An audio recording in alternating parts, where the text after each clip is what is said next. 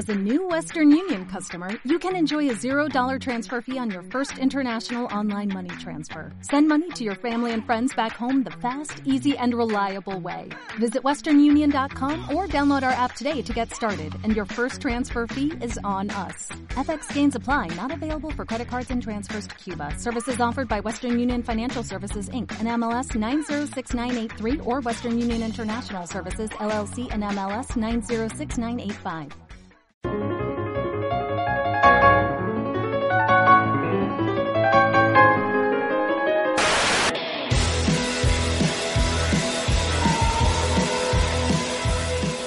Hola amigos, yo soy Wally de Pólvora Warfare y lo que van a escuchar a continuación es una entrevista que tuve con Marty de Mod Martínez de Lucha Underground, que también por cierto estuvo en Tough Enough de la WWE, ha tenido una carrera bastante interesante, hablamos de su paso por la AAA, de sus bandas favoritas, de sus luchas favoritas, de cómo ha sido trabajar en Lucha Underground, cómo son los vestidores.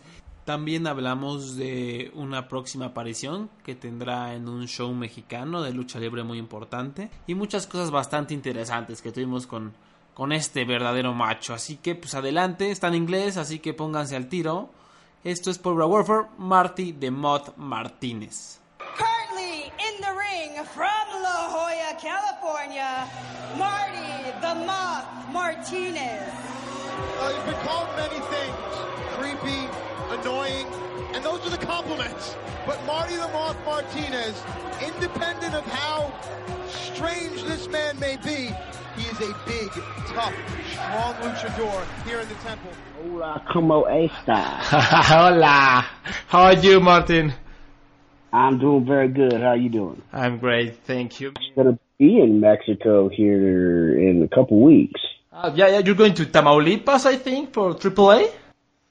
Uh, yeah, I'm gonna be there July 16th in Monterrey. Oh, nice, nice. How, how, how did you get booked by AAA? Of course, like Lucha Underground connection? Yeah, Lucha Underground. They knew me from Lucha. Um, so Dorian, the owner of it, just grabbed me and said, "Come on down." So I took him up on the offer. Nice. What, what- what do you think of our luxurious arenas? Uh, the Mexico City Arena was really cool. Um, I actually really enjoy it in, down there in Mexico. You guys have the most awesome fans ever. Um, they uh, they don't know what I'm saying usually because I'm yelling at them in English, but they'll throw beer at me. They will be pissed. They will just yell at me. Um, it's great. Uh, I just wish I could get down there more. But they're fun. I wish more American fans were like that. We are in the temple. In the temple, it reminds me of what Mexican fans are, but not in the rest of America, unfortunately. Ha- Have you had um, any contact with AAA on um, getting into the Triplemania card that it's coming up soon? Uh, I've actually already been speaking with them about it. Nice. Um, so hopefully we can secure something. I don't remember. Do you remember what the date on that was? I'm trying to remember what's all where. It's like Yep, the, the August last... 20, Oh, sorry?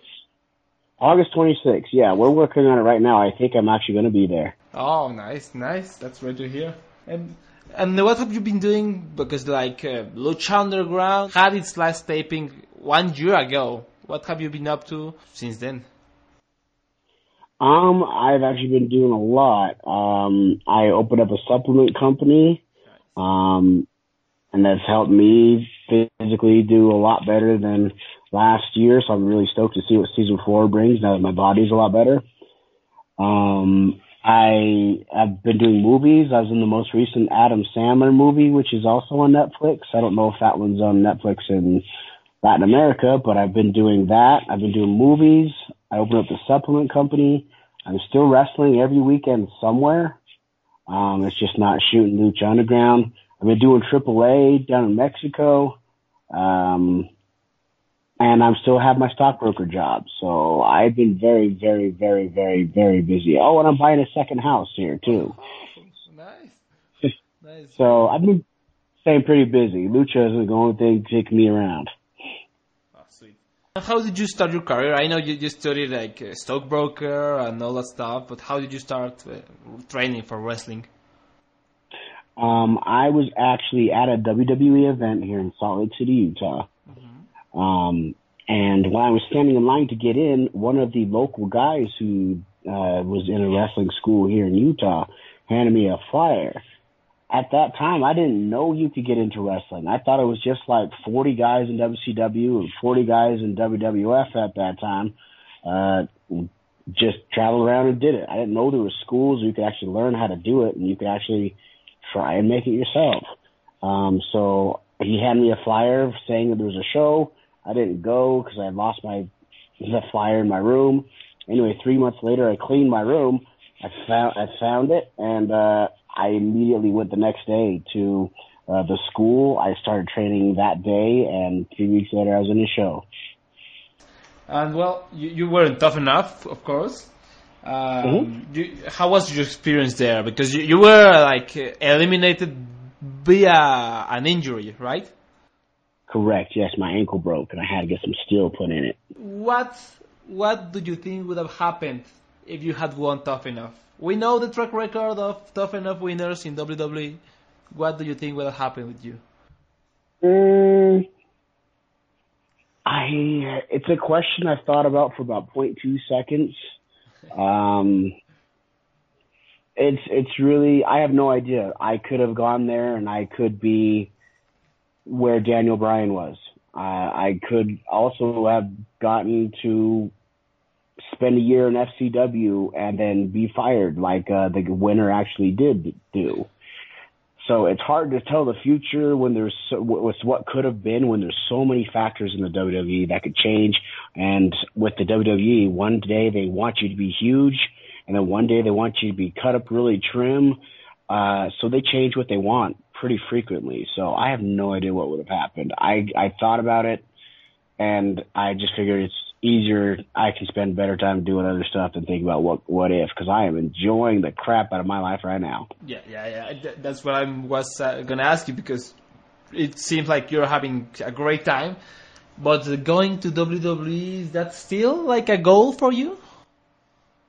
Mm, it's always the goal when you start wrestling to go to WWE. Uh, is it maybe in the back of my mind just to say ch- check off my box? Maybe, but I'm enjoying wrestling right now. And now in the day and the age of the internet, you don't have to be in the WWE to make great money and uh, have everything that you could get in the WWE without being in the WWE. With between Japan and Mexico, and Lucha um, it's it's possibly possibly still in there to want to go, but at the same time, I'm not really pushing it or forcing it or really trying to go anywhere else uh, to try and get there.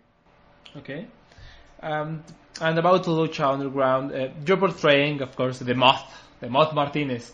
How how how did you do it, man? You're amazing. I think your acting is superb. Like you you really get into that character, uh, and you you I think you developed your gimmick better than everyone else at that show. Uh, where did you draw an inspiration for doing that? that? Um, actually, it helped me a lot because, like I said, uh, I'm an actor as well. Yeah. So it helped me a lot. The acting classes, I mean, in acting classes, the first thing they tell you, no matter if you have one line or you're the main lead, is to figure out this guy's backstory, everything you can about the guy, whether what makes him tick, what makes him happy, what makes him sad. So that definitely helped. But for Marty the Moth, it was a little bit interesting to try and come up with things because we had a clean slate. All we knew was that he was a big kid, um, and not all there up top, but he has some pride in his Aztec pride and uh, the Moth tribe. That is what they gave me. Uh, so they told me to be comedic relief, and really, I just uh, was just using what I normally do in regular life, honestly. Um, but the time I think it changed and it was able to start evolving more was when I first kidnapped Sexy Star at the very end of season one. Um, and then it started going a little bit darker. They told me to laugh maniacally, and so that's when the Joker came to my mind. So I I laughed a little bit like the Joker, and then we started going down that path of craziness like the Joker. So then I started looking into serial killers. Um, because I know the comedic relief is awesome, but the comedic relief usually doesn't hold titles. So uh, I started looking at things to make it go darker. Hannibal Lecter, uh, the, some of the most infamous uh, serial killers um, across the world. I've done so much. If you were to look at my Google search, there'd be horrible, horrible things on my Google search. but just trying to anything I can do to get inside the mind of a serial killer or just a crazy person. Um, that's where I kind of I spent a lot of time doing and developing that character with. And Vampiro was a huge help as well. Nice. And uh, what's your favorite villain? Like a movie villain or something? Um, I hmm, I love Joker. Um, honestly, he might be my favorite villain that I can think of at this current point in time. I don't think of any other cool one. Yeah, Joker's it. Um, what's been your favorite uh, Lucha Underground match so far? In Lucha Underground, um, I actually really enjoyed uh, Johnny Mundo versus Prince Puma the first All Night Long. Ah, but but, but your your favorite match, like uh, where you Oh, were my involved? Yeah. Then when I was involved, actually, and it's a common question and it's brought up a lot in podcasts. Is my I had a match called the Weapons of Mass Destruction. Ah, amazing. Yes. uh, and uh, that was where there was just so much pressure on that match, and it went so well, and Shane is so good that that has to be like my favorite without even a close second. Yeah. That match was something else. Like, what was the toughest spot to take? Like, uh, what's more painful from the match? Um, actually, so there was one spot where I put the ladder on the side of the ring and with the other one side of it was where the fans were sitting on. And I was like, I almost made a table Yeah. with the ladder. Um, when he picked me up and DVD'd me and threw me on top of the ladder, that didn't hurt is when the, the fall from the ladder down to the ground. The, yeah, I didn't expect that one. I was just worried about I'm about to fall on the ladder. This is going to really suck. Um, then when I hit, I said, "Oh, geez, thank God, it didn't hurt that bad." And then I hit the floor. I forgot I had to fall to the floor still. Um, it, it messed up my knee pretty bad. That was the, probably the most painful part. Was actually not the ladder, but the far, part falling right after that. Oh, fuck. Yeah, yeah, that sounds really painful. Um, any talks about season four? I, I- I know I've heard that they're taping in October. Have you received any information about it? Um, uh, we have a pretty good indication that we are a go for season four. We're just waiting for the official green light, which should be any day now. Oh, Um, with with the fingers crossed, so cross your fingers and toes. yes, yes. Uh, but we have a pretty good indication we're going to be green lit, and uh, hopefully we shoot in October. Nice. Um, ha- have you had any chance to work with uh, Robert Rodriguez? Actually, has he been like uh, there with you? He has showed up to I think one or two of the tapings is all, um, and I didn't get a chance to intermingle with him at all, unfortunately. Uh, but he mostly just kind of came and checked it out, and he hasn't really given us much more uh, than that to the wrestlers themselves. He might be writing stuff down from above, but not to us wrestlers. Okay, okay. Um, also, I, I want to know about uh, music. What kind of music do you like? What's your favorite bands? I love a little bit of everything, and I'm not even lying at all. Um, I I love like heavy metal. I am a huge fan of a band called Killswitch Engage. Yeah, Have you ever heard of them? yeah, yeah, yeah. Of course. Yeah, I am actually, hopefully, again, fingers crossed again.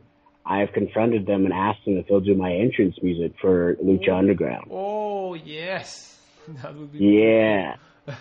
So cross your fingers and toes on that one. And anyone listening to this podcast, cross your fingers and toes because I love Killswitch Engage, and that would be awesome mix to throw into Lucha Underground. And I would love to come down to Lucha Underground uh, every time those stairs and coming out to a Killswitch Engage song. Um, but I do listen to everything. I listen to Killswitch Engage all the way down to NSYNC and Backstreet Boys. Um, I was listening to country last night.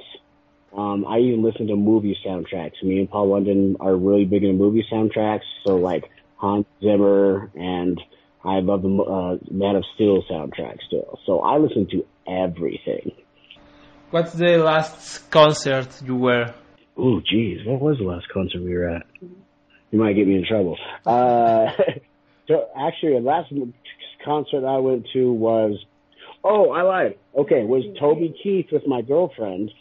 Um, but the most recent one was actually Killswitch Engage. Oh, So that's the strangest range, country to heavy metal. Um, was the last two concerts I went to. awesome. Who's the coolest guy in the Lucha Underground locker room? Ooh, that's a tough one because there's a lot of really cool dudes. Um, I can tell you the guys I'm super close with. Um, Paul London. He's, he seems like a super chill guy, to be honest. I I could hang out with that man 24/7, seven days a week, and be 100% happy with it. Um, John Johnny Mundo is a very fun to hang out with, um, and obviously included there is Taya. Yeah. Um, she's very fun to hang out with. I'm very close with them. Um, PJ Black is really fun to hang out with. Basically, from what it sounds like, it's a it's a worldwide Yeah. uh, to worldwide, yeah. Basically, they're the fun ones to hang out with. Jack Evans hilarious to hang out with. Yeah. Um, Sami Callihan um, is another one that I've really connected with as well. So he's a really cool dude as well. I don't get to see him as much, but uh, Sami's another one I connect with as well. It's very hard to answer that question because this locker room is just so fun. It's just which one, which people gravitated to you the most. So this locker room is just so fun. There's not really someone that everyone's like, mm, we don't like that person. So it's actually one of the parts that I love about the show. Yeah, it seems like everyone's like on the same uh, vibe. Like everyone's so chill and everyone wants to work with each other to make the show great, right? Exactly. We're back there uh, watching each other's matches, giving critiques to each other, and even and just making sure everyone feels loved. And it's a really great atmosphere. Who would you like to face in that roster? Um, I think the most actually would probably be Son of Havoc. Nice. Uh, me versus Son of Havoc would be fun, but Son of Havoc was on WWE Tough Enough with, with me. Yes, he was. and I broke my ankle and I haven't been able to wrestle him. So I've known him for years and haven't been able to wrestle him this entire time. So that would be my match right now that I'm looking for. Nice. What company would you like to work for? Like New Japan, Ring of Honor? Is there like um, anyone you have any interest in? Um, New Japan or something in Japan that I'd really like to. New Japan would be great. Um, I would like to knock PWG off my bucket list. Nice. Uh, Pro Wrestling Guerrilla. Um, I haven't tried super hard to get on there, but uh, that would be one something I just want to say I did once. Um, and uh, let's see. I know there's some huge promotions in UK that I'd really love to be a part of, but none of them are actually coming to my mind. So right now, PWG and New Japan. Yeah, yeah. You should be in the the coming Battle of Los Angeles. That would be that would be something. Yeah, we'll see. Do you like Mexican food? I love Mexican food. Me and my girlfriend right now are actually just talking about going to go get Mexican food. Uh, so I'm I'm actually I'm am actually half Mexican. So that was one of the at first when Lucha Underground was hiring, that was kind of a requirement is to to be Latino. Um, not a huge requirement. But that was something that they were looking for first in casting. And I'm actually half Mexican. I'm a horrible Mexican, unfortunately, because my parent, my dad didn't teach me how to speak Spanish very much, and I have to spray on my tan. But uh, I am actually half Mexican. Yes, Cool. So, so your father is Mexican. correct. Oh, nice, nice. I didn't know that. That's pretty cool. So that that whole Aztec pride shirt you wear and that stuff, that comes from you or from the writers? That actually came from the writers, but my head, just thinking about it, that's kind of me showing my pride from a Mexican side. That's how I can relate it to myself personally, which makes it easier to believe when I'm in a character. Because you have to believe as much as you can. Because uh, did you when somebody hands you a character that says, "Hey, you're not all there. Your name is Marty the Moth, and you have Aztec pride." Marty the Moth doesn't sound like a very intimidating person or a character when you just know Marty the Moth. Yeah. so, uh, yeah, so I'm, I'm, you have to believe in something. So I try and take everything like that, like in acting, and bring it to something I can relate to in my own life.